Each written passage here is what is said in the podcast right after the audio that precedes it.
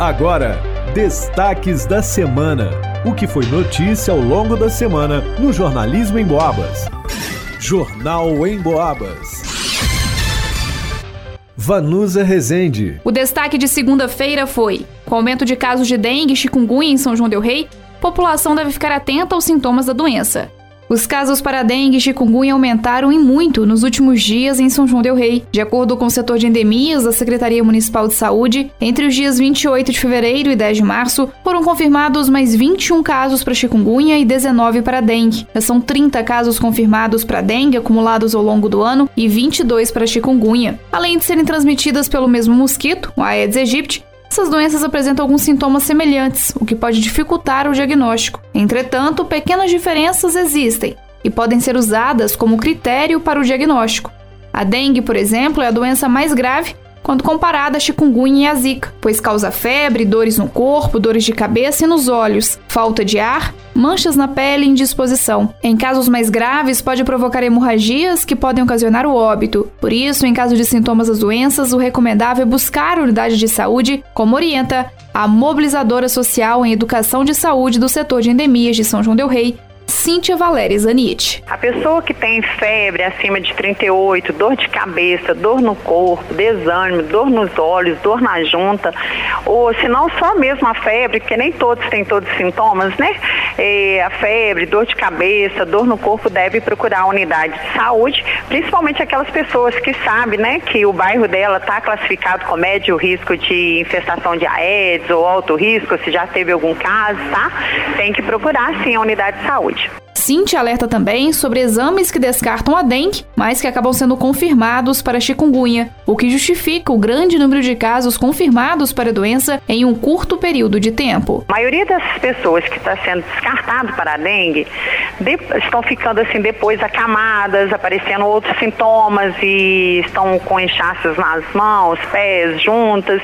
Então pode ser negativo para a dengue, né? Mas nós olhando, quando nós olhamos, né, as notificações, nós vimos que foi coletado no primeiro ou quinto dia, né? Então a maioria das pessoas procuraram eu, dentro desse prazo, então já foi coletado para chikungunya e a gente está aguardando o resultado da FUNED. O método Aedes aegypti leva de 7 a 10 dias, por isso a intervenção semanal pode interromper esse processo e diminuir a incidência das doenças. Qualquer recipiente que permita o acúmulo de água parada pode se tornar um foco em potencial para a reprodução do mosquito. Pneus, vasos de planta, caixas d'água, bandejas de geladeira, calhas, baldes, garrafas e entulho estão entre os principais criadouros do mosquito Aedes. Para os destaques da semana, vá no Usa Resente. Luana Carvalho. O destaque de terça-feira foi: Estefânio Rodrigues Pires perde mandato de vereador em São João Del Rei. Estefânio Rodrigues Pires, do União Brasil, perdeu seu mandato de vereador na tarde de segunda-feira, dia 13. A decisão foi publicada no Diário Oficial da Câmara Municipal de São João Del Rei. A presidência da Câmara foi comunicada em 15 de fevereiro pela segunda vara criminal e de execuções penais da comarca de São João Del Rei sobre a condenação do parlamentar com trânsito em julgado por crime enquadrado na Lei Maria da Penha. Estefânio foi condenado em duas instâncias pelo Tribunal de Justiça de Minas Gerais, o TJMG, e o Superior Tribunal de Justiça, o STJ, perdendo seus direitos políticos. O crime de violência doméstica foi cometido em 2013. Com a abertura de uma nova vaga na Casa Legislativa, o vereador suplente eleito nas eleições municipais de 2020, Rodrigo Deusidete da Silva, do PSL, foi convocado para tomar posse, assumindo o mandato em questão na forma da lei. Rodrigo tem o prazo legal de 15 dias corridos para tomar posse no cargo, sob pena de extinção do mandato, caso não se manifeste. Para os destaques da semana, Luana Carvalho. Você está ouvindo os destaques da semana no Jornal em Boabas. Leonardo Duque. O destaque de quarta-feira foi: em entrevista em Boabas, secretário de Educação de São João del Rei explica por que novas creches enfrentam falta de funcionários. Em participação no Enfoco, transmitido pela 92,7 FM em Boabas, mais informação. O secretário municipal de Educação de São João Del Rei, Delcio de Oliveira, explicou por que as novas creches inauguradas em fevereiro enfrentam falta de funcionários. Os bairros contemplados foram Araçá, Bonfim, Colônia do Marçal e Lombão. Antes de citar os motivos, disse que era preciso entender que o concurso que convocou os servidores para atuar como auxiliares educacionais e monitores é de 2018, uma vez que, por lei, a listagem dos resultados teve sua validade prorrogada. Na sequência, expôs o primeiro fator. Por uma mudança de nomenclatura dos cargos ofertados à época, muitos participantes se confundiram ao lerem o edital, não compreenderam que a vaga para auxiliar educacional era para cozinheira e faxineira. Auxiliar educacional. Nós temos inúmeros que estão sendo chamados. Muitos fizeram concurso, mas de uma forma errônea no passado, não deram clareza a esse tipo de funcionário. Ou seja, não informaram para essas pessoas que o trabalho de auxiliar educacional antigamente se chamava cantineira e faxineira. Aí passaram, deram o nome bonito, auxiliar educacional. Inúmeras pessoas, quando chegam lá na escola e recebem uma vassoura para trabalhar, não aceitam e dizem: não, vamos embora. De mais de mil concorrentes credenciados para auxiliar educacional, 38 estavam em falta nas creches. Até o momento, apenas 20 manifestaram interesse. Outra questão é o tempo de duração da listagem do concurso. Como a seleção foi feita há cinco anos, quem não foi convocado antes já não esperava mais ser chamado. E hoje muitos nomeados não estão sendo encontrados, pois mudaram de endereço e telefone. E no caso dos aprovados para monitor educacional, a situação é ainda mais delicada. Grande parte dos concorrentes eram universitários. Há cinco anos atrás, a maioria dos candidatos que se ofereceram para fazer concurso de monitor eram alunos da universidade, que vindo para São João do Rei buscavam alternativa para a sua sobrevivência aqui. Cinco anos se passaram, Normalmente o que, é que vai acontecer? Se formam. E aí nós não temos hoje a figura do monitor, vou explicar para vocês. De 40 monitores que estão credenciados pelo concurso, nós já conseguimos 14 e nós precisamos de 22. A burocracia também impacta bastante. Quando uma pessoa é nomeada em concurso público, o prazo para manifestar interesse é de 30 dias. Enquanto isso, o cargo fica vago. Quando você chama, a pessoa aceita, ela tem um prazo de 30 dias para se organizar para entrar em exercício. Olha, isso é impossível. Aliás, eu tenho uma pequena preocupação com isso, que segundo o que eu já pude apurar, esse tipo de comportamento se daria em função de uma lei 8.112, que é uma lei para federais. Então, às vezes está sendo aplicado. Agora, nós estamos, à medida do possível, tentando fazer com que a pessoa faça o mais rápido possível os seus exames que são necessários, a perícia perícia que tem que ser feita da melhor maneira possível para ingressar. A entrevista completa com o secretário de Educação Delcio de Oliveira está disponível no arroba rádio Emboabas, pelo Facebook e Instagram. O destaque de quinta-feira foi Câmara de Vereadores reprova empréstimo de quase 16 milhões de reais para o DAMAI. A Câmara de Vereadores de São João del Rei reprovou em reunião ordinária na terça-feira o projeto de lei 7848. De autoria do executivo, o texto solicitava a contratação de empréstimo de quase 16 milhões de reais para o DAMAI, o Departamento de Água e Esgoto, via Caixa Econômica Federal. Foram oito votos contrários, duas abstenções e um favorável. Por estar em trancamento de pauta, o projeto foi votado em turno único. A votação aconteceu depois de adiamentos e longas discussões.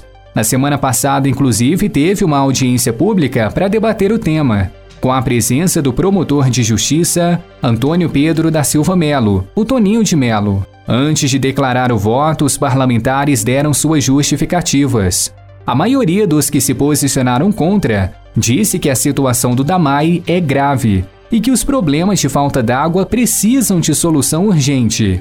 Porém, não acredita que um empréstimo vá resolver. Alguns vereadores destacaram ainda que o texto do projeto apresenta falhas técnicas. Isso porque não deixa claro como seriam feitas as obras de restauração da rede de abastecimento da cidade. Um deles foi o professor Leonardo. Cita-se que o fato de que não consta descrição de como seriam efetivadas as obras que justificassem esse valor de 15 bilhões 972 mil, mantendo o uso de termos genéricos no projeto. Mais à frente, ali também o parecer diz que diante da existência de controvérsias acerca da viabilidade de vinculação das receitas decorrentes das transferências constitucionais aos estados e municípios, que se tornou aí uma forma de garantia de pagamento, não é você tirar do FPM do município, caso o município não arque com o compromisso com a Caixa, cabe admitir a existência de riscos jurídicos que deverão ser considerados ao tomar decisão acerca de previsão de garantia no contrato em tela. Então, a nossa procuradoria, ela também indica a inviabilidade do projeto. Fabiano Pinto relembrou de antigas promessas de solução de problemas que não foram resolvidos até agora. O Bonfim virou cachoeira. Todas as ruas lá vazam água. Enquanto isso, no Alto das Mercês está faltando água e o pessoal implorando, implorando caminhão-pipa desde antes do carnaval. Eu acho que é uma falta de respeito gigantesca mandar um projeto de empréstimo nessa altura, enquanto eles não estão dando conta de fazer o que eles têm que fazer. Um empréstimo de 4 milhões que foi encaminhado para a Câmara, que nós aprovamos no outro ano, no plano de trabalho dele falava que contemplava o esgoto da Vila Brasil. Já fez um ano, o esgoto continua escorrendo nas ruas da Vila Brasil. Não foi resolvido. Como que você dá crédito a uma instituição onde ela fala que vai fazer e não faz? Já o vereador Edmar da Farmácia se absteve de votar. A gente sabe que gasta 200 milhões para resolver o problema. O Jorge Hannes tem razão quando ele veio aqui na audiência pública, que eu não pude estar presente, quando ele disse que realmente o que resolve lá é a parceria público-privada. E eu não vou me omitir aqui em votar a favor no dia que chegar uma empresa séria que fazer uma parceria público-privada nessa cidade. O Damai tem que ser discutido, tem que colocar uma empresa para controlar esse Damai, porque senão senão não vai ter jeito. Infelizmente, se a gente votar 15, 20, 30 milhões, não vai resolver o problema do Damai. Em entrevista recente, o então diretor do Damai, Jorge Ranas, que agora está afastado por questões de saúde, tinha grande esperança de que a Câmara aprovaria o empréstimo. Disse que o valor é indispensável para combater os constantes problemas de falta d'água na cidade. Isso porque a atual situação financeira da autarquia impede que obras de renovação da rede de abastecimento sejam feitas.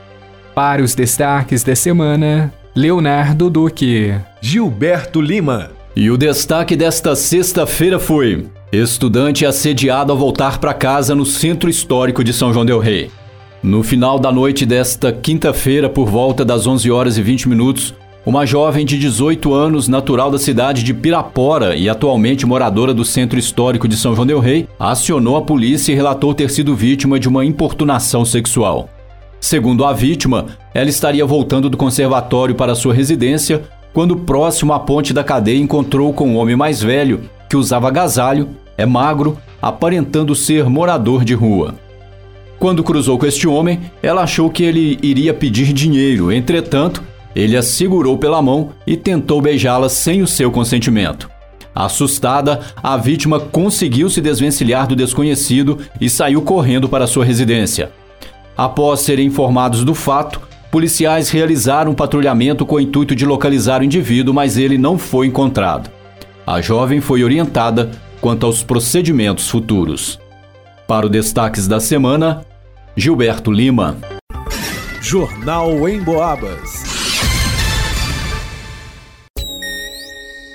Um dos atos mais solidários por parte daqueles que amam os animais é a adoção. Cada vez mais incentivada, a adoção pode ser entendida como o processo em que uma pessoa chamada de tutor assume a responsabilidade de oferecer cuidados básicos para um animal, como abrigo, proteção, alimentação, cuidados com a saúde e, claro, oferecer carinho. E na grande maioria das vezes, os adotados são da espécie doméstica, representado sobretudo por cachorros e gatos. E com tantas histórias de adoção de pets que se tornaram parte essencial de diferentes famílias, perguntamos aos nossos amigos ouvintes: você já adotou um cachorro ou um gato? A nossa ouvinte Sandra Rezende nos contou: Meus três cachorros foram adotados em 2020 durante a pandemia. São vira-latas, uma benção em minha vida. Astro e Estrela estavam abandonados num sítio, quatro meses de idade. Bento, numa casa sem condições.